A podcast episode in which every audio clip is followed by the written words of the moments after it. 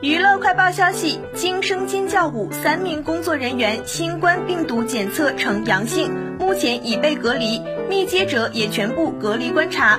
但这并没有太大影响进度。本片计划本周末休息，下周一继续拍摄。据了解，因为疫情期间拍摄也有着严格的隔离措施，比如每个剧组会分成多个小组分区域工作，每个小组之间几乎没有任何接触和互动，也是为了大家的安全着想。因此也不会多耽误拍摄进度。